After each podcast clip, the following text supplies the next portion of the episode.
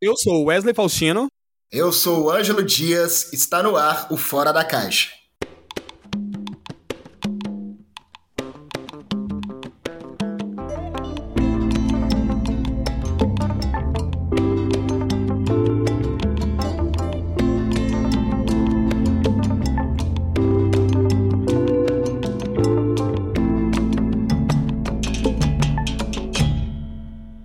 Dia, boa tarde, boa noite. Está no ar o Fora da Caixa. Muito bem-vindos a mais um episódio do nosso podcast, o 59 episódio do nosso podcast Fora da Caixa. Muito bem-vindos, eu sou Wesley Faustino, mais conhecido como El Faustino nas redes sociais. E aqui tô com um episódio especial, porque esse é um crossover. Um episódio que vai sair tanto no feed do Fora da Caixa, quanto no feed de quem vos fala, meu amigo Neguinho Presidente. Fala, Neguinho! Fala que é nóis, é isso aí, vamos, vamos dobrar aí, né, nos dois feeds, né, o Fora da Caixa Cash, falando sobre esses primeiros dias de governo no Brasil, do novo governo em 2023. Pro, e o episódio promete, vai ser incrível.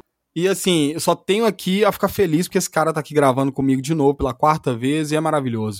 Neguinho, então é isso, um episódio especial que vai sair nos dois feeds, então podem acompanhar em qualquer um dos dois agregadores, tanto no Fora da Caixa Cash quanto do Neguinho Presidente, o podcast de política mais legal que vocês podem conhecer. E é isso. Mas antes disso, eu tenho alguns recados aqui para dar para vocês. Aí, bom demais.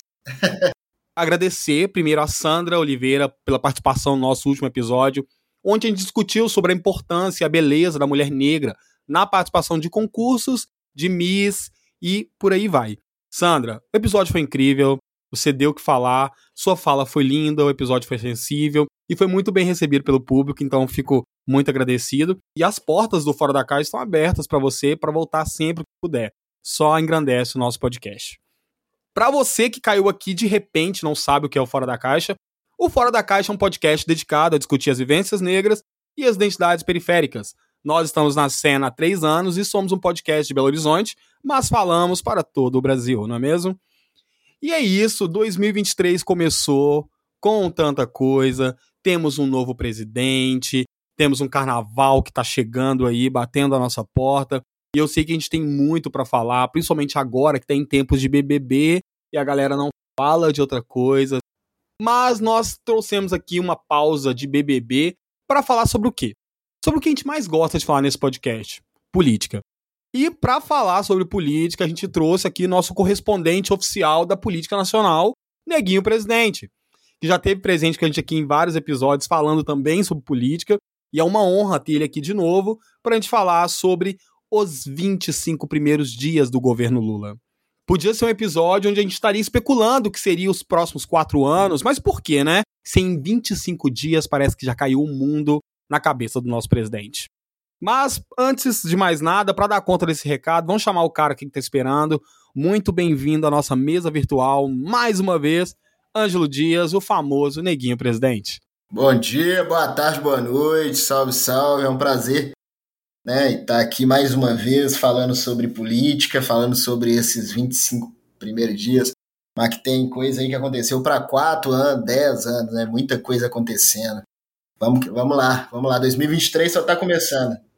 Neguinho, você é muito bem-vindo aqui. Eu não preciso nem de ficar te apresentando demais, porque é sua quarta vez no Fora da Caixa. Nem precisa pedir música mais, você já é um membro fixo do nosso elenco aqui, sempre. E obrigado por, por essa força, por comparecer aqui, para a gente falar sobre esse assunto tão interessante, né? Porque eu falo interessante porque nos últimos 20 dias, política teve na boca de todo mundo, principalmente do brasileiro, né? Porque é o que está sendo envolto no nosso mês de janeiro, que não acaba de jeito nenhum. E é isso que eu trouxe, que a gente convidou aqui o Neguinho nessa mesa pra gente falar sobre o quê, Neguinho? Sobre os 25 primeiros dias do governo Lula. Sim, sim. Tão pesados quanto quatro anos de governo, porque se a gente sabe que uma coisa que esse governo atual vai ter é problema para corrigir as mazelas do governo anterior. É triste? É. Mas a gente está tendo a possibilidade aí de reavaliar o nosso país e colocar ele no eixo de novo, frente a um governo que está disposto a trabalhar. E fica evidente o quanto o outro governo basicamente não existia, né? Frente a tantas mazelas e problemas. Mas, Neguinho, vamos lá pro nosso papo fora da caixa então, pra gente debulhar sobre esse assunto? Vamos, vamos sim. Bora lá. Se tem uma coisa que o brasileiro aguardou ansiosamente nos últimos quatro anos, foi a posse do Lula. A gente sabe que foi um ano de campanha muito complicado, uma eleição muito complicada. A gente vem aí de quatro anos lidando com fascistas no governo, com fascistas nas ruas, com fascistas nos nossos empregos, nos consultórios médicos, na polícia, em todos os lugares. E isso é muito complicado e tornou nossa vida cada vez mais difícil. Tudo bem que, enquanto brasileiro, ciente que nós somos, nós sabíamos que o governo Bolsonaro havia sucateado o país, não só financeiramente, mas socialmente, ambientalmente, sucateado nossas secretarias, nossas instituições, tão bem consolidadas e construídas ao longo de vários anos. Nós sabíamos que o rombo na nossa dignidade seria imensa. A gente só não sabia que o buraco era tão embaixo. E agora que o novo governo assumiu, Lula é presidente do Brasil desde o dia 1 de janeiro de 2023, e desde lá, o cara não parou de trabalhar, não é mesmo, neguinho? O cara trabalha, né? É, rapaz, esse trabalho tem ele trabalha, né? Até mesmo antes, né, dele, dele assumir ali na transição, logo após o resultado das eleições, já começaram o trabalho, né, os trabalhos, né? É, até porque o, o, governo anterior praticamente abandonou né, o país, né, deixou, de, parou de trabalhar desde antes das eleições, se a gente for, for parar para observar assim, preocupou muito em em, traba trabalhou em prol do, da, da reeleição, né? E aí deixou de fazer as coisas que deveria, deixou de, de fazer a gestão, né? Coisa que fez muito pouco durante os quatro anos em que teve lá. Mas aí depois, na, antes da eleição e durante a eleição, aí que deixou de lado, parou de trabalhar mesmo. Então a posse, né? O Lula já tomou posse, se a gente for parar para pensar, foi bem antes, né? Do, do dia primeiro, mas oficialmente no dia primeiro, né? Aquele dia né, importante aí, né? Com uma posse, nunca tinha acontecido uma posse como aquela, dificilmente vai acontecer de novo, né? Toda a beleza que aconteceu. Eu acho que você pontuou muito bem, e a gente pode até recuar um pouco, né? E antes de 2023 começar, e vamos lá para o final da eleição, vamos começar por lá. Lula foi eleito no segundo turno, vencendo o Bolsonaro aí. A gente sabia que boa parte do seu eleitorado não aceitaria essa eleição, que a gente seria inundado com fake news, com uma má reputação, uma má, aquela má vontade de que não sabe perder, de que não sabe aceitar um processo democrático. Porque é válido lembrar que, mesmo os insatisfeitos com o presidente eleito em 2018, indignados com qual postura ele adotava, democraticamente nós trabalhamos e aceitamos isso. Mas não o que a gente viu dessa parcela da população que apoiava o antigo presidente.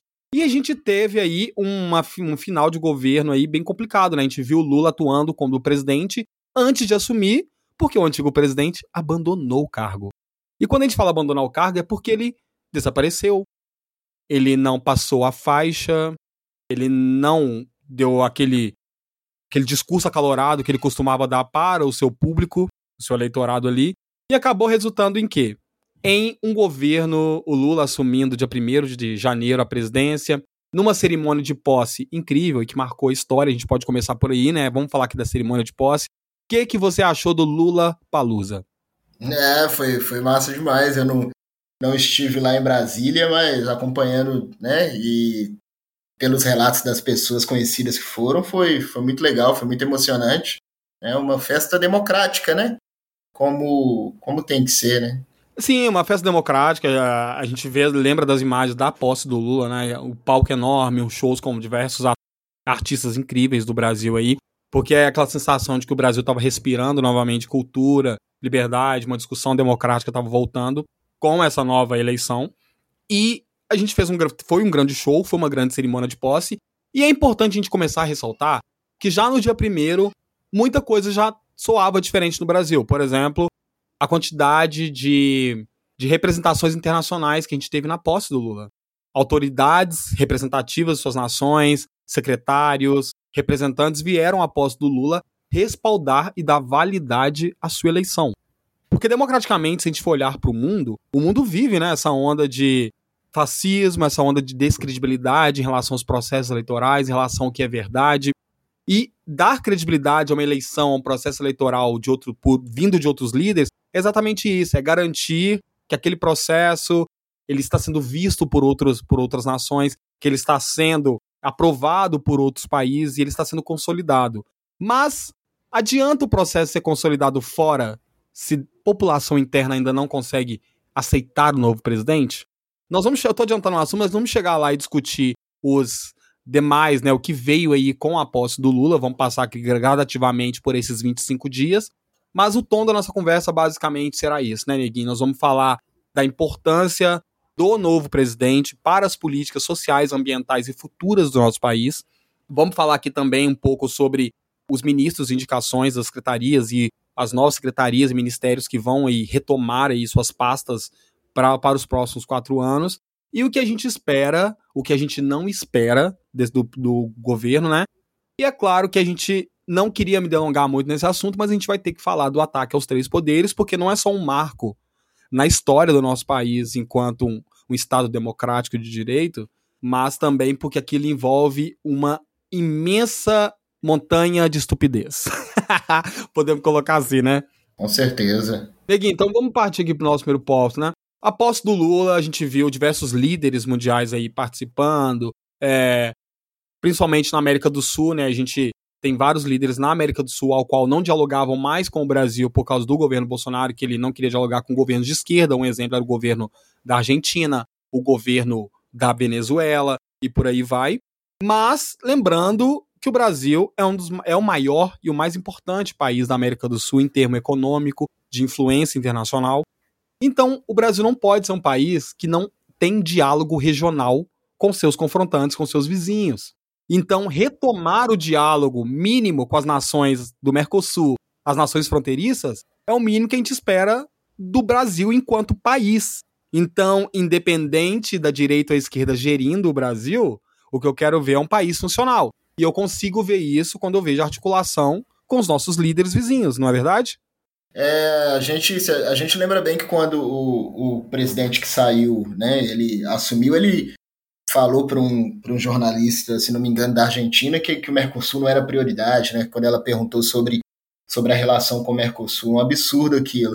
E a gente viu nessa posse, né, totalmente contrário, né? A, o Lula buscando, né, de volta esse protagonismo, como você disse, é o maior país, né, importância econômica da América da América Latina, América do Sul, e a importância né, é, é, concretizada, dando né, essa relevância, e o Lula preocupado com isso, e, e, a gente viu isso na posse já, né, com a presença né, desses líderes, não só da América do Sul, mas de outros lugares também. É interessante você, é, quando você fala nesse assunto, eu lembro que hoje mesmo, né, uma moça né, que trabalha lá no museu é, onde eu trabalho, ela trabalha na limpeza, ela me chamou assim, perguntou, ah, uma coisa, o pessoal tá falando no jornal que, que, o, que o Lula vai, vai investir na Argentina, mas não tem que investir aqui não, eu falei, tem que investir aqui, mas tem que investir lá também, isso é normal, né, é uma troca entre os países. A Argentina é um dos nossos parceiros comerciais mais importantes, então eu falei com ela, fica tranquila, vai investir lá e vai investir aqui também, porque isso é normal, faz parte dessa troca, né? A gente precisa exportar também, né? Toda tecnologia, mão de obra, tudo. Entenda, né? As relações internacionais não funcionam igual a sua mãe que te dá um presente e você não precisa retribuir. Na verdade, o que o Lula tá fazendo é uma relação comercial. Né? É igual o seu banco, quando o seu banco te diz assim: olha, eu vou ajudar você, neguinho, a resolver todos os problemas da sua vida. Mas o banco, você vai ter que pagar o banco em algum momento, entende? O banco está te ajudando a desenvolver, mas aquele investimento que você precisa retornar ao banco. O que o Brasil vai fazer com a Argentina é salvar um parceiro comercial nosso financeiramente para que ele não. É, que o bloco não deteriore, né, o Mercosul, bloco econômico. E a Argentina estando bem, o Brasil também vai estar bem, porque é um parceiro comercial forte, é o principal que importa produtos brasileiros. O Brasil importa muitos produtos argentinos. E a Argentina vai pagar essa dívida a longo prazo. Então o Brasil acaba sendo um credor aí da dívida argentina, o que a, a, aumenta as relações dos dois países e também a relação de confiança entre os países. Isso é muito importante internacionalmente, politicamente falando. Basicamente, a gente julgar. O, o Lula vai ser julgado por cada ação dele. É bom de colocar isso aqui. Isso a gente tá falando porque o Lula resolveu apoiar a Argentina. O Lula nem começou a falar da Venezuela ainda. Porque quando ele começar a falar da Venezuela e do Maduro, aí você vai ver a galera pirar e dizer que ele realmente vai quebrar o Brasil e vai tornar o Brasil um Estado comunista. Não sei o que essa galera acha o que é um Estado comunista, né? Porque eles piram. Mas nesse sentido, é muito importante esclarecer para as pessoas de casa que a retomada das relações comerciais, das discussões bilaterais entre Brasil e Argentina, são de extrema importância para nós. Enquanto cidadão, politicamente, economicamente, isso, isso retorna para nós enquanto país. Então, para mim, é um gol. A volta da conversa, da articulação com os outros países é um ponto extremamente positivo. Agora, como isso vai ser articulado no, dentro do Mercosul futuramente, o Brasil vai voltar a encabeçar o Mercosul, isso já é outra discussão que nós vamos ver se desenvolver ao longo do governo. E tá tudo bem ter críticas, mas inicialmente a retomada das relações é o mais importante. E é o que eu julgo extremamente importante, um ponto positivo dentro de 20 dias de governo. Ele já buscou conversar com os nossos vizinhos. Ponto positivo para o governo Lula. Outra coisa que eu acho importantíssima a gente ressaltar ainda da posse, cara, é a presença constante de Dilma, Dilmãe, em tudo, né? Desde a campanha ela estava ali, linda, serena e com a cara de que ela não mereceu o que teve. A Dilma sempre mostrando a força dela, né? Dilma sempre mostrando a força dela, é, mesmo passando por tudo que ela passou na ditadura, agora no, no golpe contra ela, que foi comprovado. A gente tem né, comprovação aí jurídica, e aí saiu, foi até divulgado pela imprensa, cada hora sai uma notícia que não teve pedalado, o próprio Temer assumindo, né? Ou seja, passou por por muito nessa vida e ela lá, né, forte, a presença dela muito importante, muito importante mesmo, assim. A gente pode começar a falar aqui do quanto esse governo é lotado de símbolos, né? Tudo bem que muita gente não gostou da logo que o governo vai usar, mas quando eu falo de símbolo aqui, eu vou falar assim, por exemplo, a gente viu o Lula subir a rampa com uma amostra do que é o povo brasileiro. Pessoas pretas, pessoas LGBTs, pessoas é, de povos tradicionais. E tudo isso subindo a rampa para mostrar que é, o, quem é a cara do Brasil de novo. E esses símbolos são muito importantes. Principalmente porque nós tivemos quatro anos total de ausência de símbolos de diversidade do governo. E de símbolos que realmente representem o Brasil. O Lula não é, para mim ele não representa exatamente a, o que a gente precisava, a salvação, não é exatamente uma questão de colocar ele num posto de herói. Eu coloco ele no posto de um político que sabe dialogar com o povo. E o povo brasileiro é muito diverso a possibilidade do diálogo é o que mais me empolga, entende? Porque a gente teve essa possibilidade cessada durante muito tempo e a gente veio de um governo que o principal método de trabalho dele era sigilo e decreto, decretos de sigilo.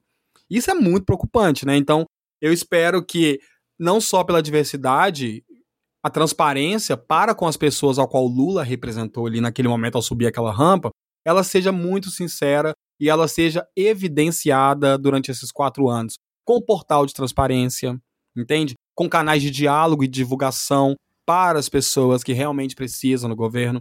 E eu acho que essas plataformas novas que vão surgir aí, no geral, do novo governo, elas visam isso. Reestabelecer o diálogo com a população, a interlocução com a população. Mesmo que através de meios burocráticos, né? Sim, sim. É importante, né? A população, esse diálogo, né? Como, como você disse, é muito importante. O outro governo eh, governou através de decreto, sigilo, governou o, o, governo o anterior ele buscou fazer as coisas direcionadas para quem votou nele, né, e não para todo o povo brasileiro, né? Foi você vê a diferença. É... A minoria vai se curvar à maioria, né?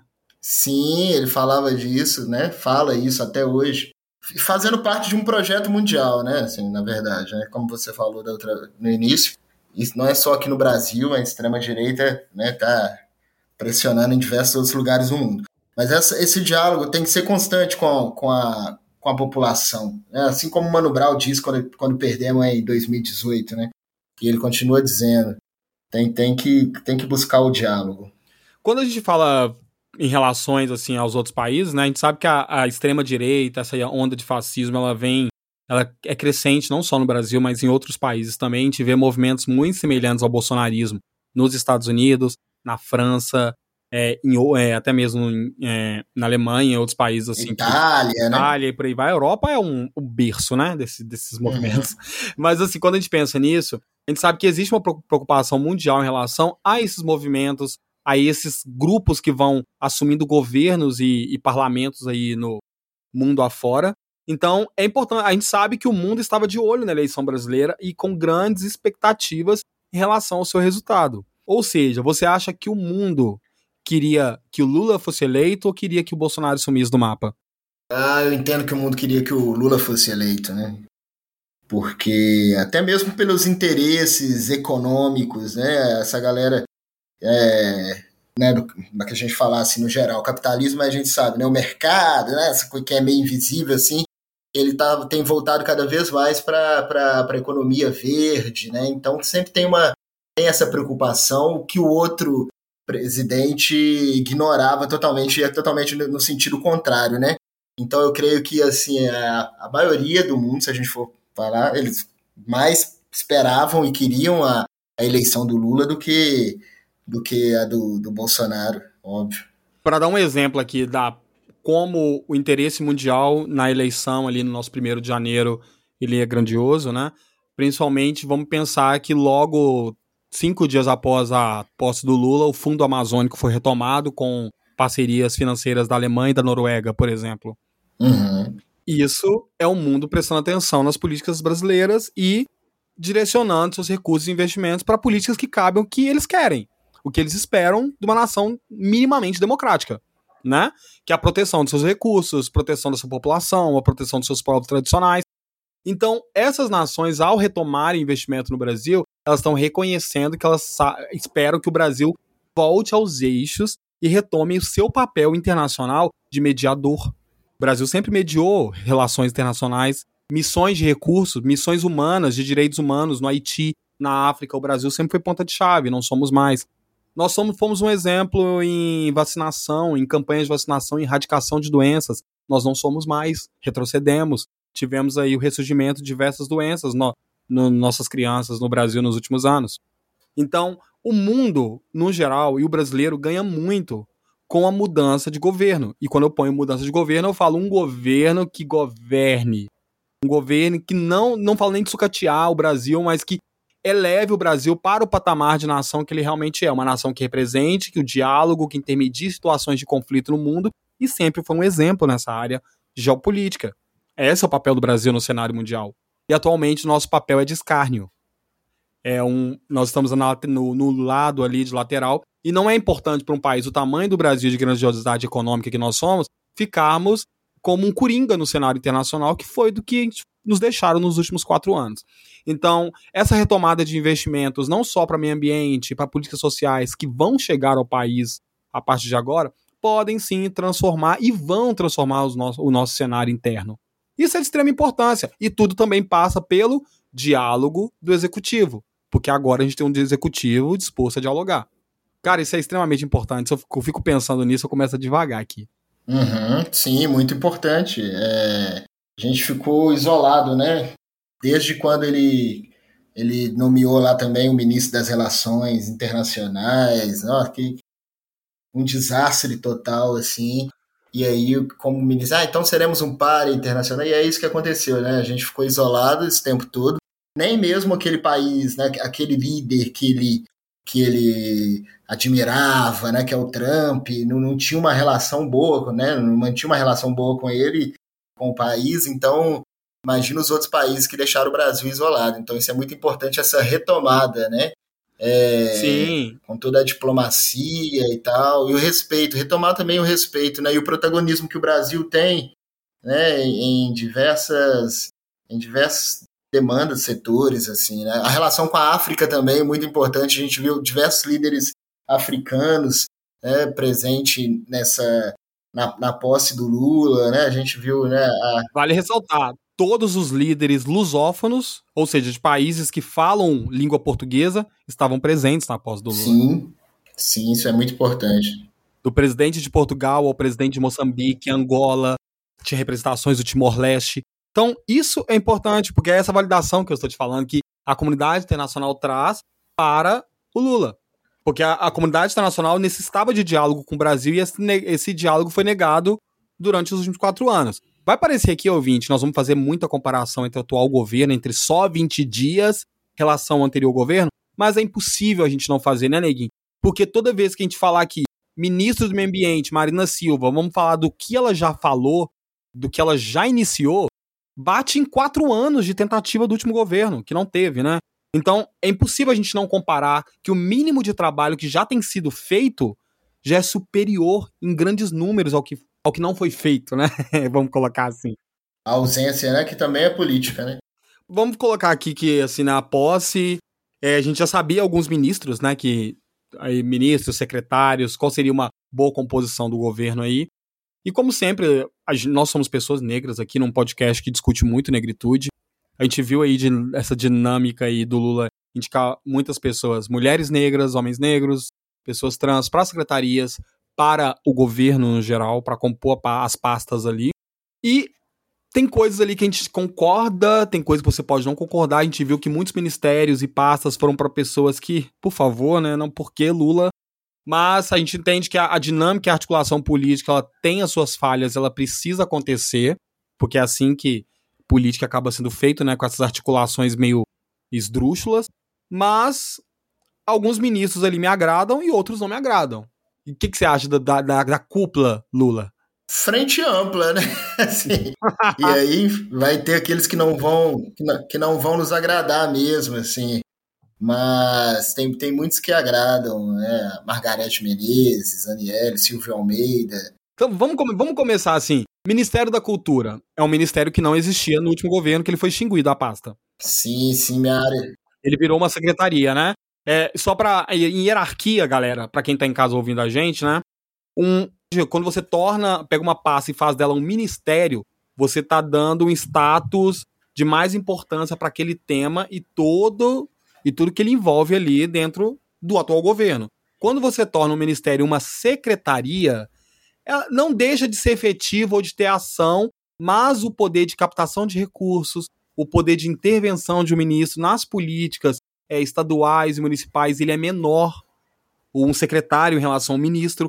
Então, o que, que a gente tem? A gente tem o, o sucateamento dos nossos órgãos a partir do momento que você tira autonomia de ação desses órgãos. O Ministério da Cultura era um dos órgãos que sai de ministério para virar uma secretaria, comandada pelo maravilhoso Mário Frias.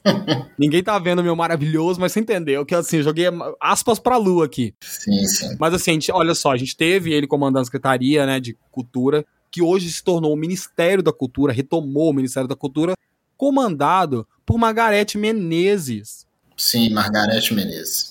Tá, eu sou um puxa-saco da Mar Margarete, sou um grande fã, mulher maravilhosa, mas não é só pelo quão fã eu sou. O arcabouço cultural que a Margarete tem em trabalhos que ela desenvolve, já desenvolveu em Secretaria de, Educação, de Cultura na Bahia.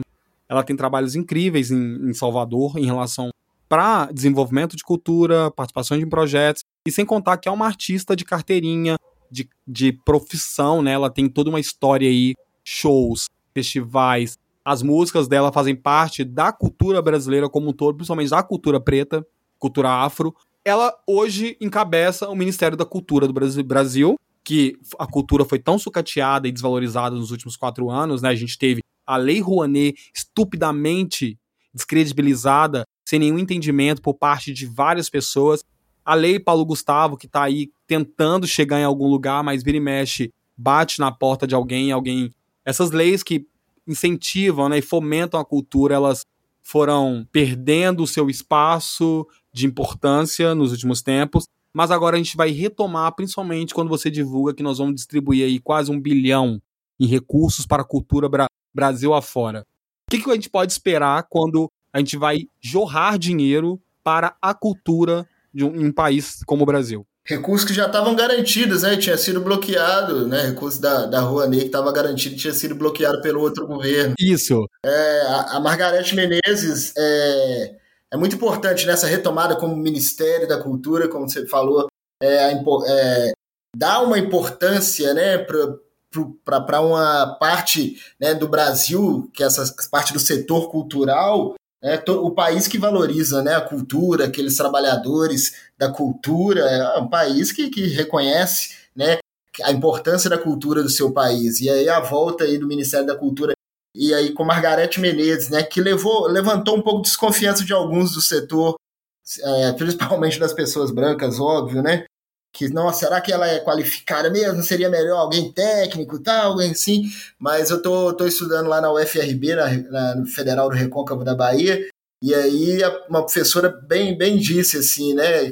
Falou todo o currículo dela, né? A experiência, falou da experiência dela enquanto gestora, e, e levantou uma coisa importante que, que, na verdade, a gente tem que pressionar para que a pasta tenha os recursos, né? É ótimo ter voltado a ser ministério, mas que tenha os recursos e consiga aí é, o Brasil aplique o que pede a ONU, né? No mínimo 2, 2 a 3% do PIB investindo em cultura. E a gente viu isso já nas primeiras, nos primeiros dias, a, a busca disso, né? Ela vai brigar por isso. Né? Porque é isso, no governo é isso, né? É uma briga né? de, de ministérios por recursos. Né? Mas música, pintura, arte, performance, isso não enche a barriga de ninguém, isso não mata a fome do Brasil. E aí, quantas vezes você já ouviu isso de alguém? Ah, demais, demais. A gente precisa analisar todo um ciclo, né? De que o investimento em cultura, o que ele causa. Só você pensar aí no seu quadradinho, na sua comunidade, no seu bairro onde você mora. Obviamente, na maioria dos lugares no Brasil afora, a gente não tem no, nas periferias ou nas favelas uma quadra, um, um centro de cultura, um centro de arte, um espaço aberto para que as pessoas possam ensaiar, nem que seja um passinho de dança, começar a aprender um bordado, pintar, ou ter contato para poder visitar um museu, uma feira de arte, um festival. Tudo isso é envolto em arte. E todo, toda, toda a arte ela é capaz de transformar os espaços a qual nós estamos inseridos. Várias pessoas alcançam e integram carreiras e se desenvolvem na vida porque elas tiveram o primeiro contato com o mínimo de arte. Quando se mora na periferia, né, num país onde a questão de morar, habitar, já é tão complicado que muita gente habita e mora em áreas degradadas, áreas de risco social, áreas de risco físico e geológico ali pra gente, que quando a gente parar pra pensar na importância da cultura na nossa vida, parece mesmo algo insosso. Parece algo que a gente não precise, que seja tão primordial quanto o saneamento básico ou a nossa alimentação. Mas é através da cultura que a gente consegue transformar o cerne das nossas comunidades, dos nossos espaços, para que a gente consiga vislumbrar os talentos que a gente tem. Não dá para descobrir o quão, quão bem o seu filho dança, o quão talentoso é a sua, talentosa é a sua filha, o quão, o quão criativas são nossas crianças nas nossas favelas e periferias, se elas não tiverem um espaço para poder se manifestar. Ou mesmo que elas tenham espaço nas ruas ou dentro de casa, mas o que os pais podem fazer com aquilo quando a gente não tem dinheiro para investir na educação cultural dessas pessoas? Porque educação não é só a educação da escola. A educação cultural, música, arte, tudo isso nos compõe. Então a gente está criando cidadãos que no futuro, cidadãos, né? A gente está criando cidadãos que no futuro vão olhar para o país e respeitar a arte, porque eles vão ser pessoas criadas dentro dessa instituição, dentro desse país. E é esse o país que eu quero, um país que valorize a arte acima de tudo. Assim, eu prefiro esse país que investa um bilhão em um bilhão na cultura do que na distribuição de armamento e facilitação de posse de arma. Não é não? Ah, com certeza. Sim. Quando eu estava lá no Centro Cultural São Bernardo como estagiário, o gestor lá falava, né, brincava assim, quem vai mais no centro cultural vai menos no posto de saúde, né? E aí é realmente isso, né? É uma brincadeira, mas, mas realmente cultura não tem como, né? A gente falar mesmo cultura de massa, cultura no geral, assim, né? Se a gente pensa na ausência disso, se quer, se a gente se quer cogitar a falta disso, é, é, é, é praticamente possível sobreviver. E, e nós artistas, né, os produtores culturais, trabalhadores da cultura sofreram tanto nesses últimos anos. Aí veio com a ele já já antes mesmo de ser eleito, né, ele já buscava combater, na verdade ele trabalhando contra, né, a cultura, combatendo a cultura, os trabalhadores da cultura. É, e aí busca, né, sem, sempre falando, ah, sem viés ideológico, mas na verdade com viés ideológico né, de de detonar mesmo esses trabalhadores da cultura e, consequente, a população. Se os trabalhadores da cultura sofreram nos últimos quatro anos, a população também sofreu, né, com a ausência desse, desse incentivo, né? Sabe quem não sofreu? Quem, quem? Regina Duarte. pois é, o pum do palhaço é te contar. Essa é outra piada, uma piada pronta, né, gente? Então aí, só pra vocês lembrarem, né, a Regina Duarte, pra vocês fazer a correlação. Hoje a gente tá falando da Margarete Menezes, da distribuição de renda, da valorização da Lei Rouanet. Nós vamos ter um ano, nós vamos ter quatro anos aí de festivais gratuitos ocupando as ruas do país, incentivando artistas locais, artesãos locais. Então, preparem-se, porque é isso que a gente quer ver. A gente quer ver a nossa galera ganhando dinheiro com o trabalho deles, sendo valorizado, sendo exposto e admirado. Isso a gente está falando só da cultura, né? Uhum. Agora vamos e se a gente falar aqui, o que, que, você acha da Marina Silva no meio ambiente? Ela já foi ministra do meio ambiente anteriormente, né? Não, Não é a primeira vez que ela assume a pasta, não é verdade? Uhum. Mais uma vez, se a gente for fazer uma comparação, né? O outro era falava sobre passar a boiada, a Marina é totalmente contrário disso, né? E respeitada no mundo todo, ela teve lá em Davos, né? Muito requisitada no Fórum Econômico, né? Mundial e já a importância da Marina, né? Enquanto enquanto ministra, né, é, que realmente tem ali toda a relação com, com a, e, e, a preocupação com o meio ambiente mesmo, né. É interessante isso, uma coisa, uma coisa que parece óbvia, né, mas agora tem ministros que são que têm preocupação e acreditam na pasta que eles estão comandando, né, isso é muito importante. E Marina, mesmo, né, a, gente, a gente não pode deixar de lembrar que em 2014 ela sofreu com a eleição, o próprio PT bateu nela e ela dignamente aceitou, né? Participou da campanha porque sabia da importância de derrotar o outro candidato, né? E aí é, é muito bom ter Marina como ministra mais uma vez. Não, e você colocou um ponto muito bom. A Marina, não só a Marina, né? A gente vê a Marina, a Margarete, até a própria Simone aí, Simone Tebet, o Elton Dias, eles vi o Silvio Almeida, né? Se pronunciaram e eles vieram com propostas. Eles vieram com ideias que vão conversar com, suas, com seus secretários, com sua equipe ali de gestão e vão tentar implementar algumas ideias. Há quanto tempo você não viu o ministro ir à frente para falar sobre ideias? Ou, porque ultimamente a gente, a gente viu foi quatro anos de ministros indo à televisão para descredibilizar alguma coisa. Seja descredibilizar o IBGE, descredibilizar o INPE, o ministro e a televisão para descredibilizar o seu próprio órgão. A gente tinha ali o ministro da Saúde que criticava o próprio SUS. Então a gente não lidava com possíveis soluções e sim com possíveis críticas e falta de ação. Então, é isso quando eu falo do país funcionando. É pessoas trabalhando de verdade, né? Então, ver ministros ali independente.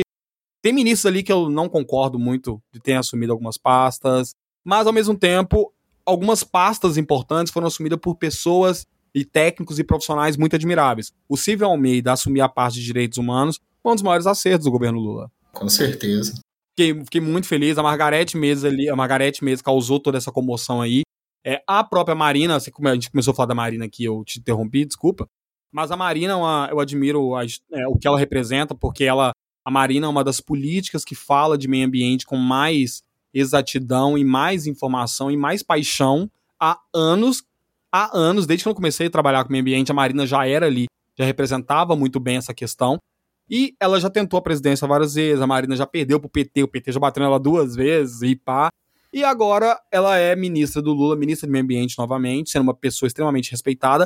Mas a fala dela de início, né, de retomar a fiscalização, a ideia de dar mais poder à polícia de meio ambiente, sabe, a aumentar o, o nosso efetivo de fiscalização, concursos. Então, eu tô vendo os ministros tentarem reerguer de verdade essas áreas, principalmente meio ambiente, saúde e cultura, que foram áreas extremamente sucateadas, né? Deixadas uhum. de lado aí. E a verba que essas áreas recebiam, né? O meio ambiente, a gente sabe que durante anos, combate a incêndio, fiscalização de garimpo, a própria verba para o IBAMA, para a FUNAI, foram insuficientes e incisórias comparado ao que eles precisam para ter um poder de ação e combater o avanço de garimpo e desmatamento que teve. Então, ter uma ministra que vai retomar o diálogo com os estados e as políticas de proteção aumentar efetivo, isso já me dá um, um ânimo em relação a que políticas ambientais a gente pode voltar a construir e dialogar no Brasil. O Brasil é um país que sempre sediou diversos fóruns econômicos e ambientais. E agora a gente está fora desse radar porque nós somos simplesmente um dos maiores países que desmata no mundo. Isso está desconexo com o que nós éramos há seis, sete anos atrás, né? Nos últimos uhum. fóruns. Então é importante a gente retomar esse lugar no nosso cenário ambiental, no cenário mundial também, como um protagonista na proteção ambiental, sendo cabeça de chave, e tendo a Marina, a Marina Silva representando a gente nesses fóruns.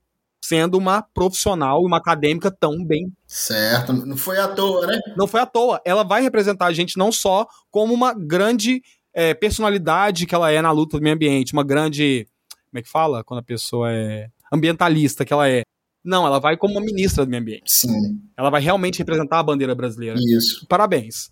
Por isso que ela foi representar a gente lá, né, no fórum que não era sobre meio ambiente, mas era econômico e o mundo se preocupa com o meio ambiente. Aí o Lula, né, decidiu não ir para né, ficar mais próximo aqui, foi lá encontrar com a Argentina, Uruguai e tal.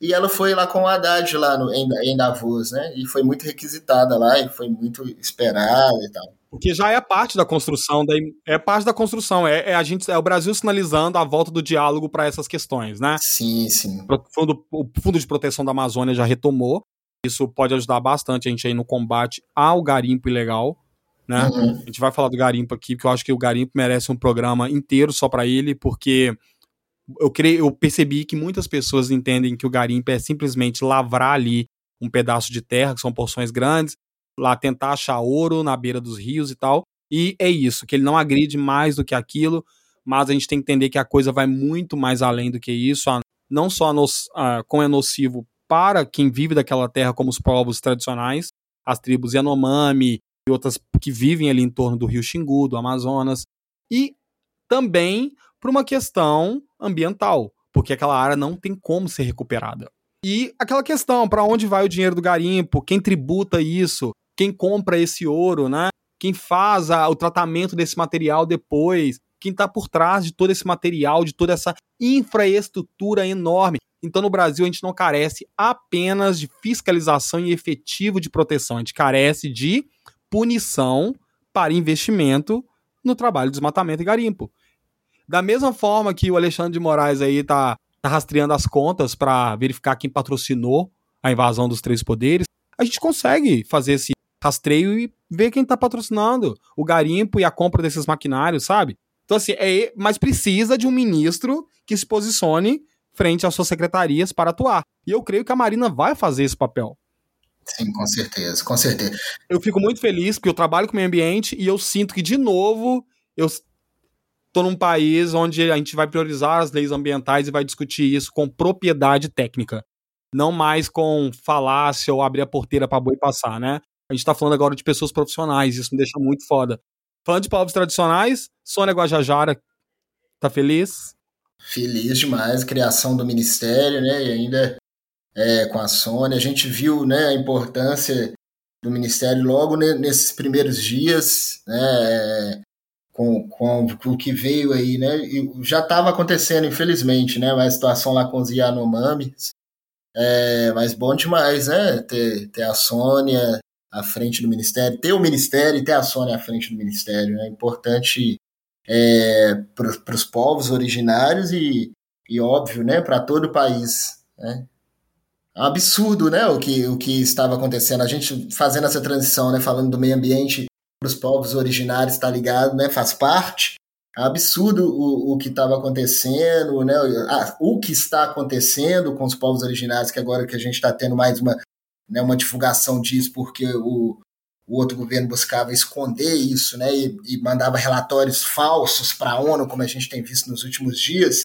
Mas é um absurdo a situação que chegou e mostrando, então, efetivamente, assim, a importância do, do Ministério e da Sônia Guajajara para todos nós. Total, eu não. A gente podia chamar esse episódio aqui de todas as falhas do governo Bolsonaro em vez de os inícios do governo Lula. Porque é impossível não falar das falhas, igual a gente está falando. Não é nem para falar, a gente nem fez esse programa para ficar criticando o antigo governo, que não era essa a intenção, mas é impossível, dito que a gente não teve um governo. Então é impossível não fazer a comparação quando não existia nada. Igual você está dizendo, a criação do Ministério dos Povos Originários, né? Uhum. Pela, com, a, com a Sônia ali. E isso é incrível porque é uma pasta que não existia e a gente viu tanto que ela é necessária porque todo mundo foi bombardeado. A gente ia falar mais disso, mas a gente pode até adiantar, né? Da situação dos, do, da, do povo Yanomami. É, é, é muito. É, é de chocar, porque a gente viu imagens de pessoas desnutridas, crianças, é, adultos, idosos, pessoas literalmente muito magras pela ausência de alimentação. E não é só a ausência da alimentação e, e de uma boa água. É todo o impacto que o garimpo e o uso inadequado daquelas terras ao longo prazo causou para aquela tribo. Porque quando você faz o garimpo ou você desmata, é, igual muita gente, ah, como assim o índio tá morrendo de fome? O povo, a galera tá. Como assim eles estão morrendo de fome? Eles não não caçam, não pescam, não nadam, não, podem beber água do rio. Mas e quando o rio está contaminado por altos índices Isso. de mercúrio e outros metais pesados que vêm da extração do ouro ali no garimpo?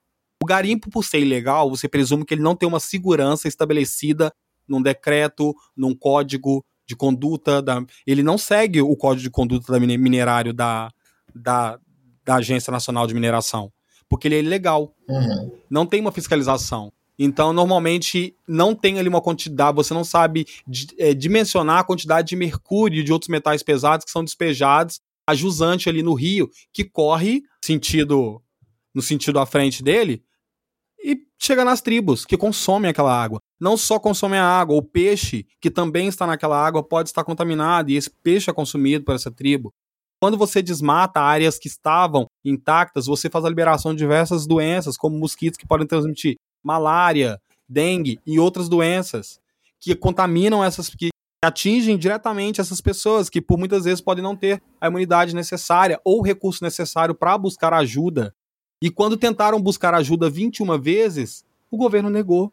O governo fingiu que não viu. Sim. Então a gente não está falando apenas de uma situação triste, é uma, um crime, porque é uma omissão de um governo que foi eleito para governar também para os povos originários. E não foi isso que aconteceu, mesmo com a existência da FUNAI, que é a fundação destinada a proteger, dar todo o suporte e subsídio aos povos originários. Nós estamos falando dos Yanomamis, mas o Brasil possui inúmeras tribos originárias algumas isoladas, sem contato, e nós não sabemos real a situação de todas dentro dos últimos quatro anos. Porque, como o Neguin bem enfatizou aqui, se tem uma coisa que os últimos quatro anos fez, foi deixar que a gente ficasse no escuro. Então a gente não tem muita noção dos dados. Então agora as coisas estão surgindo com a quebra de decreto, com a quebra de sigilo, e tudo está vindo à tona, então a gente está ficando meio assustado, né? Mas é, qual que é o ideal agora dessa situação? É que nós temos aí uma ministra que acompanhou o presidente, o atual presidente, até o estado em questão, né? Coisa que não se via do último governo era um presidente que se deslocasse, sabe? Assim, a gente teve inúmeras tragédias no Brasil e ele não se deslocava. A gente teve o Lula lá. E isso é muito importante para que ele, o, o governo federal estivesse presente numa situação de crise emergencial dentro do país, que foi o que aconteceu. Então, a gente vive num país onde enxurradas acontecem, é, barrancos é, caem toda hora, né? Desmoronamento aí de terra. E diversas pessoas que moram nessas áreas tendem a morrer, serem atingidas ou ficarem sem, é, sem nada. Então a gente precisa que o governo tenha uma, uma atuação efetiva para lidar com os, não só os povos originários, mas com a população no todo que precisa do seu apoio e precisa do seu resguardo financeiro. Então o governo, a gente precisa de um governo que seja preparado para apoiar a sua população, que seja taxando os mais ricos, que seja fazendo uma, uma reversão de verba, compensação, eu não sei. Mas a gente sabe que tem que ser destinado para a população que realmente precisa. E a gente não está discutindo política social aqui, tá? A gente está discutindo incumbência das pastas que existem já. Da FUNAI, que já existia, sim, mas a gente sabe que foi sucateada. Do IBAMA, que já existia, mas foi sucateado. O INPE, que é um órgão que foi extremamente descredibilizado. A gente está com o IBGE que está para divulgar o censo, né? De 10 anos aí, 2010, e agora vai divulgar, divulgar o censo. Os dados podem ser insuficientes, podem estar tá com vários equívocos, e isso tudo é decorrência de um mau governo. Então, o que, que eu espero dos novos ministros, Neguinho? Na real, e para quem tá em casa ouvindo a gente, é que todos esses, esses, esses. Ai, não consigo nem achar uma palavra, cara. Mas que todos esses, esses problemas, que eles se encontrem um caminho de solução dentro do mais adequado possível para que a, a solução seja efetivada, sabe? Porque é o que a gente precisa no momento, de soluções efetivas. E é o que eu espero dos ministros eleitos, dos ministros que foram indicados pelo Lula, sabe? A galera vai ter um muito trabalho, muito trabalho, então eu, talvez sejam quatro anos onde a gente vai ouvir falar demais de política. E, e fazer o. Se eles fizerem o básico, né? Tipo assim, o, é, o que a pasta né, a, a, né, pede já, já vai ser uma, uma retomada, né? Porque a gente, como, como a gente já tem falado aqui, mais uma vez é importante repetir, foi, foi uma falta de, de governo, né? Foi uma falta de, de, de trabalho para aquilo que deveria ter feito. Educação foi contra a educação, saúde contra a saúde, meio ambiente contra meio ambiente, né? Na verdade, um, foram é, desgovernos, né? Dentro de um governo, assim. Então, é, eu espero que que eles façam, né? O, o, se eles buscarem trabalhar, né, para a pasta para que qual é, receberam a responsabilidade nisso daí já a gente já vai estar tá aí tá, tampando os buracos e partindo, né? E, e a partir daí a gente buscar resolver os problemas que a gente tem de, de anos, né? De, de décadas, assim. Ah, exato. Então a gente está falando aqui de uma retomada das políticas culturais, ambientais e sociais. Tem grandes expectativas com a retomada do Bolsa Família? Sim, sim. É... Bolsa Família é sempre polêmico, né? É... Assim como todas as. Assim como a Lei Rouanet também é polêmica. É... E eles sempre falam de fraude, ah, tem muita gente que não recebe, o que. Mas é, é importante, muita gente passando fome, né? É, o Brasil voltou a entrar para o mapa da fome, milhares de pessoas, e aí é, a expectativa é muito boa, sabe? Porque é um absurdo, né? Um, um país que é um dos maiores produtores né, de alimentos do mundo, né, que tem um agro, né, como eles gostam né, de dizer, um agro forte, assim, né? Tem muita gente passando fome. A gente está vendo aí o preço das coisas. Espero que nos próximos meses né, comecem a baixar. É, como eu disse, é um absurdo a gente ter produzir tanto alimento e ter tanta gente passando fome. Então a expectativa é muito boa, né? O que, o que, eu, o que eu espero, porque assim, né? O entendimento é válido porque o Brasil é um grande produtor de alimento, mas em grande escala é bom a gente entender que a gente exporta, produz muito esses produtos para exportação, tipo laranja, soja, né? Então a comida do dia a dia do brasileiro, ela acaba que ela, em grande parte, ela é produzida por, por pequenos produtores. Uhum. Sabe? Dos estados que moram ali nos cinturões verdes, que abastecem os CAs e as grandes capitais. Então também espero que essas políticas sociais de Bolsa Família, porque o pequeno produtor, ele não é um latifundiário que tem hectares de terra para plantar alface e plantar batata que você precisa, né? Porque essas grandes latifundiários, eles estão plantando cana, soja, é, eucalipto e, e, o que eles podem aproveitar para fazer uhum, mais dinheiro, sim. né? A alimentação interna, basicamente, ela é garantida pelos pequenos produtores, em grande parte, e são a grande parte, parcela da população que não recebe tanto apoio financeiro para aumentar suas produções. E essa galera geralmente é uma galera que dispõe e usa as políticas sociais. Então eu espero que as políticas sociais também garantam para os produtores essa capacidade de se realizar e continuar produzindo e abastecendo os mercados com produtos que eles têm, porque também é uma cadeia muito importante para os pequenos produtores e que chegue a gente esse alimento. Porque o alimento chega caro porque é caro demais para esse pequeno produtor com, competir num mercado desse. Então, é, eu entendo, a gente não pode ficar com fome, então esse governo ele tem que mexer nessa cadeia toda para que não só o latifundiário, o grande produtor lá do Mato Grosso, do interior de Minas, o cara que já tem dinheiro para caramba e muitas vezes até deputado, ele não precisa continuar lucrando, porque ele já tem todo um aporte ali de produção, de terra e tal a gente tem que dar apoio para o outro que põe a comida na nossa mesa. Uhum. Né? Política de transporte, enfim, essa é uma discussão muito longa. Mas o Brasil voltou para o mapa da fome, e isso aí é chocante. Todo mundo viu o Fantástico domingo, né? Muita gente compartilhou aquela reportagem deles voltando 20 anos depois para a mesma casa, encontrar a família numa situação é um absurdo, tão, né?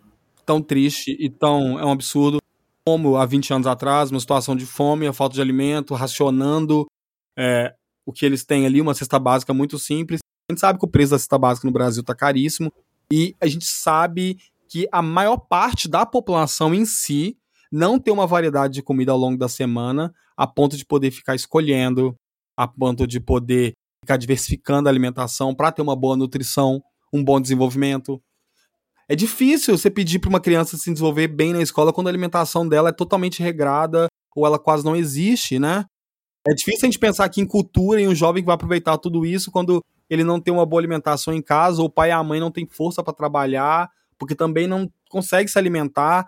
Então a gente está falando de uma situação aqui que desencadeia uma, fun uma função de problemas. Isso não é novidade pra gente. Não é novidade. O que é novidade, o que é triste é a gente ter caminhado enquanto país para sair do mapa da fome e as pessoas terem mínima dignidade ao acesso à carne, ao arroz e feijão, a cesta básica mínima ali no mês, seja com as políticas sociais, ou seja com o aumento e fomento de emprego e formação acadêmica que as pessoas foram tendo acesso nos últimos anos.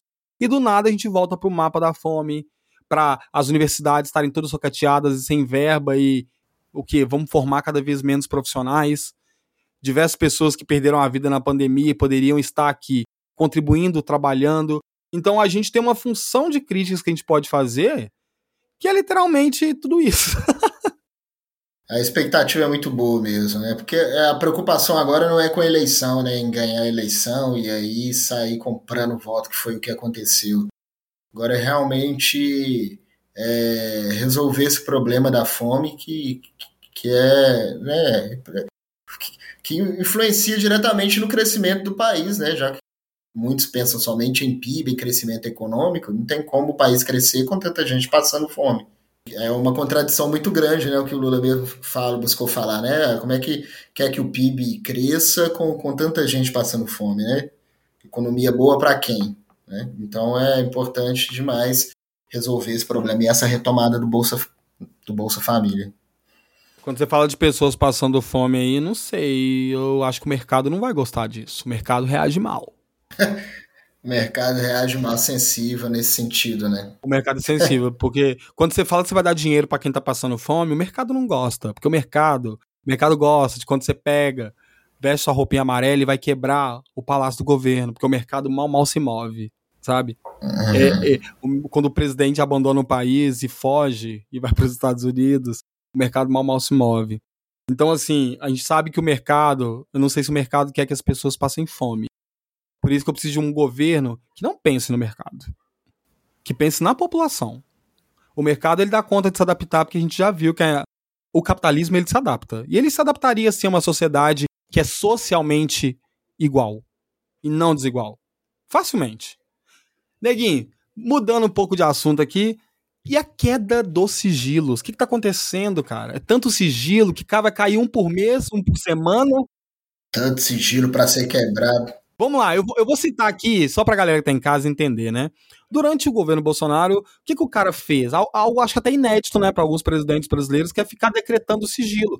Ele era tipo bala, né? Ele dava, igual a Oprah. Você ganha um carro, você ganha um carro. O cara toma sigilo aqui, pai, tava dando. Sigilo sobre o cartão de vacina dele. Por quê? Não sabemos. Porque, obviamente, eu acho que ele foi vacinado, porque ele, para entrar nos Estados Unidos e tal. Gastos de cartão corporativo, nossa, esse já caiu, né? Sim, sim. É, esse daí a gente viu o escândalo, né? Esse sigilo tinha sido decretado, então a controladoria, ninguém falava nada. Mas agora que caiu, o que, que a gente. O que, que, que você descobriu, cara? Que dá para comprar 9 mil reais em pão. que absurdo, né? 9 mil reais em pão, cara. É, é, é, é, uma cara de pau, cara de pau demais. Estão falando até em lanchadinha agora, né? Era rachadinha, agora tá falando. É, a lanchadinha, a famosa lanchadinha. É porque assim, né? É, é, foi aquele gasto oneroso em, em comida, em, principalmente na padaria, lugar isolado, que não faz o menor sentido. E aquele negócio, parece aquelas, no, aquelas notas frias quando a galera tenta enganar a empresa. Aí coloca vários valores. E não mudou nada, anota vários valores iguais pro mesmo produto. Gente, é, é, é de um absurdo tremendo. Mas o sigilo é importante cair.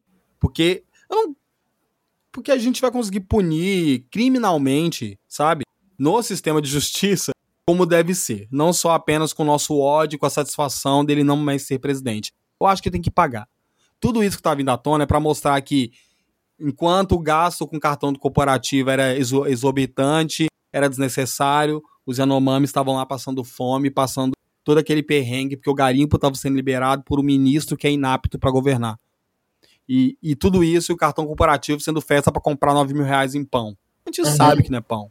A gente teve a festa do leite condensado aí, a gente teve tanta, não, tanta coisa, coisa, aí, né? É, compra de cloroquina pro exército, é, os dados dos filhos deles também, que foram, sofreram é, o, o sigilo aí, né? Dados sobre o processo da Receita Federal. É, os processos contra a Polícia Rodoviária Federal também ganharam sigilo, né? Mas por quais motivos você impõe sigilo? O que, que você acha? É porque tem algo para esconder, né? é porque tem algo para esconder. É... Quem se fala, fala muito que veio para combater a corrupção, né? Aquela, aquela coisa toda. E aí, quando decreta sigilo, é porque é esconder. E como você disse, a gente tem. O brasileiro tem todo o direito de, de saber, né? Tem que ser retirado esse sigilo, sim. Não tem, porque tem gente que vem com o papo, ah, não, não pode ir para conflito, tem que ser o pacto de paz, essa coisa. Não, tem que, tem que tirar esse sigilo sim, porque o brasileiro tem todo o direito de saber enquanto ele estava passando fome, estava com dificuldade, na fila do osso, né, eles estavam comendo orgânico, estavam é, usando o dinheiro que seria para alimentação para outra coisa que a gente vai a gente vai descobrir, vai, vai ser descoberto, sim. Não, e não só por indignação, é uma questão de lei. Sim. A lei de acesso à informação, que é uma lei que foi sancionada pela Dilma em 2011, ela acaba com o sigilo eterno de documentos. Né? Ela pôs vários critérios ali que os documentos agora têm que ser classificados para que o, determine o período ali do sigilo. Então, o Bolsonaro, ele meio que usou isso para falar, tipo assim, ah, eu então, é, são documentos sigilosos porque se trata de informações pessoais dos agentes públicos. E muitas vezes os sigilos estão caindo e a gente está descobrindo que nem sempre são de informações pessoais de agentes públicos. Porque, por exemplo, uma lista de padaria, né, com esse gasto, isso não é uma um documento que caracteriza como um documento para sigilo. A lista de visitas da mulher dele, da Michelle lá ao palácio, por que caracterizar isso como sigilo? O que, você tem para esconder, meu amigo? Vamos descobrir nos próximos capítulos dessa história, né? É. Então, os sigilos estão caindo e cada sigilo que for cair vai ser uma surpresa ou uma indignação. Mas fiquem, fiquem atentos, fiquem, não fiquem tão surpresos, porque a gente já esperava isso. Então, o que vier de pior, não é para deixar a gente surpresa, é para deixar a gente mais ou menos assim, cara, é, o negócio é dar a volta por cima e pensar em como resolver isso. Porque a merda já tá feita. Impedir que volte, é, punir, né? Impedir que volte. Por isso que a gente escancara. Isso, a informação vem à tona para escancarar, não é verdade? Sim, sim, para impedir que o Brasil passe por um governo desse de novo. Isso aí tem que. Por isso que foi gritado tanto sem anistia lá na posse, né? E. e sem anistia para ele, para quem estava na cúpula dele, né? Apesar de que mesmo o bolsonarismo ter sido derrotado na, na presidência. A gente tem diversas células dele aí que estão no Senado, que estão na Câmara dos Deputados é. lá, a própria Damares, o Sérgio Moro, essa galera tá aí ainda e vai, vai permanecer na política. Então, qual é a importância da gente escancarar a corrupção que teve, a importância da gente mostrar a mazela, o descaso de, do desgoverno que foi, porque essas pessoas não podem ganhar credibilidade para continuarem subindo em carreira política e chegar à presidência de novo. Porque a gente não quer Damares em 2026. E isso só se constrói se agora a gente já cair por terra o mundinho deles. E acho que tem que ser construído dessa forma mesmo. E a mídia tá fazendo um ótimo trabalho. Assim como eles fizeram para derrubar a Dilma, para prender o Lula, eles até que estão fazendo de novo, até que enfim, vamos, não a veja, mas o não a veja. Uhum, porque descobriram que tem coisa pior. Chegando aqui no nosso papo, o último tópico aqui, né? Porque se deixar, eu acho que esse assunto dura muito aqui. Mas é um, é um ponto importante aqui dessa discussão, né? O ataque aos três poderes. O ataque ao executivo, ao judiciário e ao legislativo em janeiro de 2023. Ou seja, uma semana após a posse do Lula, é. diversos golpistas, terroristas, que estavam ocupando aí a frente dos quartéis, as ruas nas cidades do Brasil afora. Todos vocês trombaram com algum patético de verde e amarelo por aí. Se resolveram se reunir em Brasília. E hoje a gente já tem noção da dimensão do que foi essa tentativa de golpe, né? Que a gente sabe que ela foi incentivada por diversos atores, diversos meios, ela foi facilitada por diversas ações e contextos políticos, é, de segurança e regionais ali de Brasília. A gente sabe que é uma ação foi articulada, foi patrocinada, a gente sabe que foi caravanas, então foi toda uma ação pensada, articulada no Telegram, no WhatsApp, naqueles grupos estranhos que rola muita fake news. Tudo isso hoje, depois de semanas após essa tentativa de golpe, a gente entende o quão grandioso foi aquela tentativa. Porque ela foi patrocinada, ela tinha dinheiro, a gente sabe que nos acampamentos as pessoas estavam comendo picanha, patrocinada por açougues de diversas cidades, por políticos. A gente sabe que tinham policiais faziam parte de todo aquele esquema de proteção, para não deixar que faziam vista grossa, não atuavam conforme tem que atuar.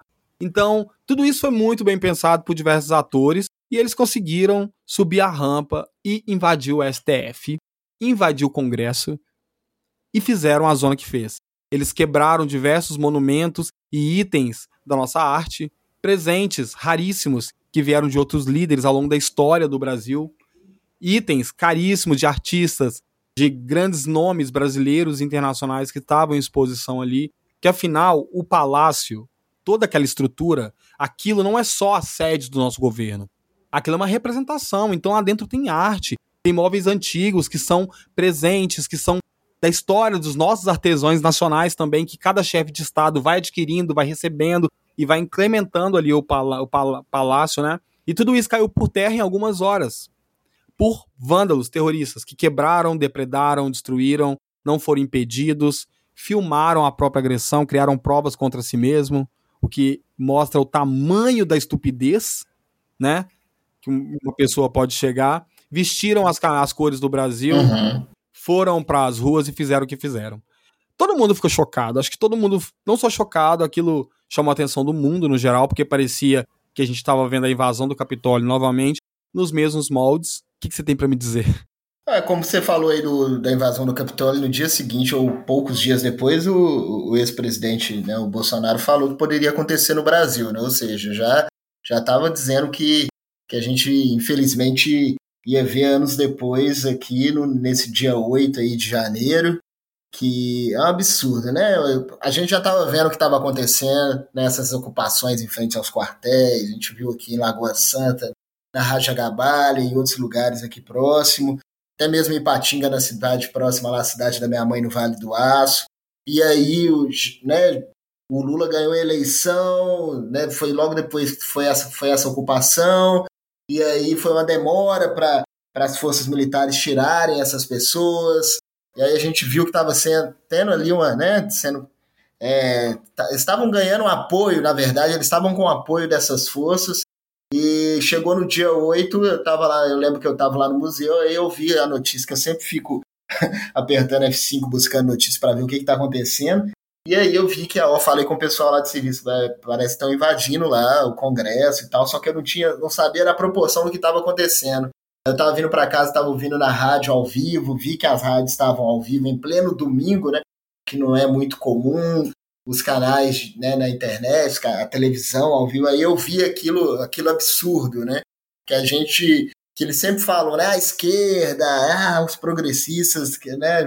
A gente nunca fez aquilo, a gente aceitou o resultado da eleição em 2018, como já foi dito aqui, e eles fizeram aquilo ainda com, com apoio, né? Que é uma total, total falta de ação ali de quem deveria ter tá ali para impedir aquilo. A gente teve, né, contra os cortes na educação, aquela manifestação que teve é, recentemente lá em Brasília, todo o aparato, né, aquele helicóptero, tudo, né, eu, os estudantes e os trabalhadores da educação apanharam naquela, naquela manifestação e nada aconteceu dessa vez. O que aconteceu foi que entraram, a porta estava aberta, né? Por exemplo, no Palácio do Planalto, a porta estava aberta, entraram e quebraram tudo.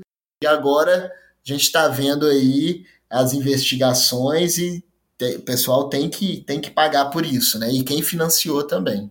A gente sabe que o, o custo aí já chegou a 18 milhões, né, de, prejuízo aí, e isso vai ser cobrado de quem, de quem realmente cometeu os atos. As pessoas foram filmadas, foram identificadas. Hoje o STF soltou essa semana, né, os vídeos aí que estavam sendo analisados por eles, são outros vídeos novos, não sei se você chegou a ver. E esse vídeo mostra realmente eles quebrando tudo, ligando mangueira. E dá para identificar facilmente todo mundo, não só eles, como o vídeo dá para ver os policiais ali facilitando a entrada, não tomando nenhuma ação. Então, tem material, tem prova, e lógico que isso é uma vergonha para nossa história enquanto nação democrática, porque é um período muito ruim de se contar no futuro, porque vai ser até difícil justificar isso, porque tão ridículo que é os motivos. Essa galera foi fichada, boa parte deles foram presos, né? Mas imagino que uma hora dessa, muitos deles já estão soltos, estão cada um com sua condição, fizeram acordos com o advogado, quem pôde pagar, pôde pagar. Quem não pôde pagar, Agora me diz, e o pobre que saiu lá da sua favela, no quinto dos infernos? É essa. E foi para Brasília apoiar uma manifestação que não favorece de, em nada o seu estilo de vida ou como ele vive, e essa galera foi lá e foi presa. Essa galera talvez não tenha advogado. Eles não têm uma família para pagar um, um, um acordo ou pagar uma a saída deles. Como é que essa galera fez? Não fez, né?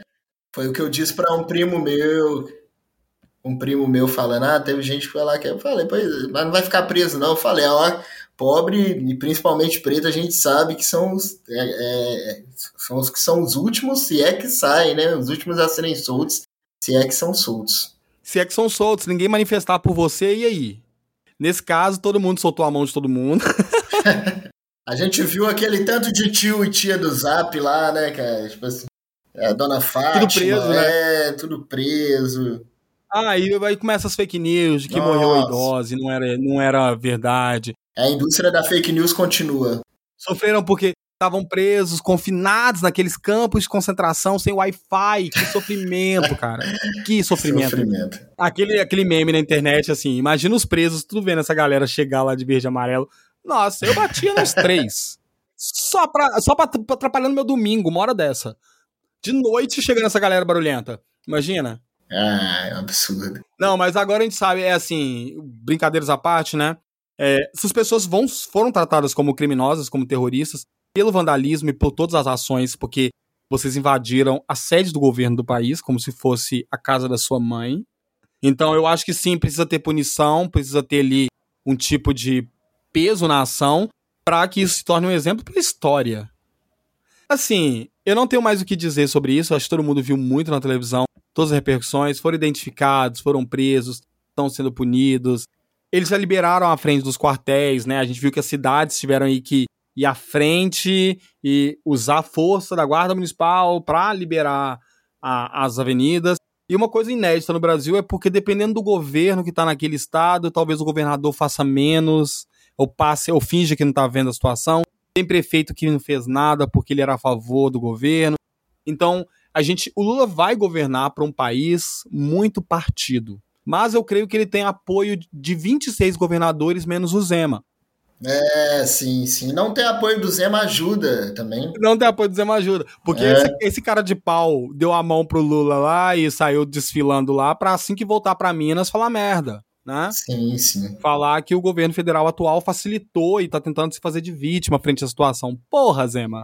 Pensa, você... Tá pensando em ser eleito também, né? É, esse aí tá. Esse aí, se não tomar com gente, olha só, esse, esse aí é o novo Bolsonaro. Se a, olha só, gente, se a gente viver um Zema. Nossa, como é que seria o nome? Bolsonarismo? Seria o zemarismo? Não tô disposto. Nossa. Não tô disposto a viver esse homem, cara, lá não. Então, assim, gente, é, é cortar o mal pela raiz. O Mineiro já fez a estupidez de eleger ele de novo.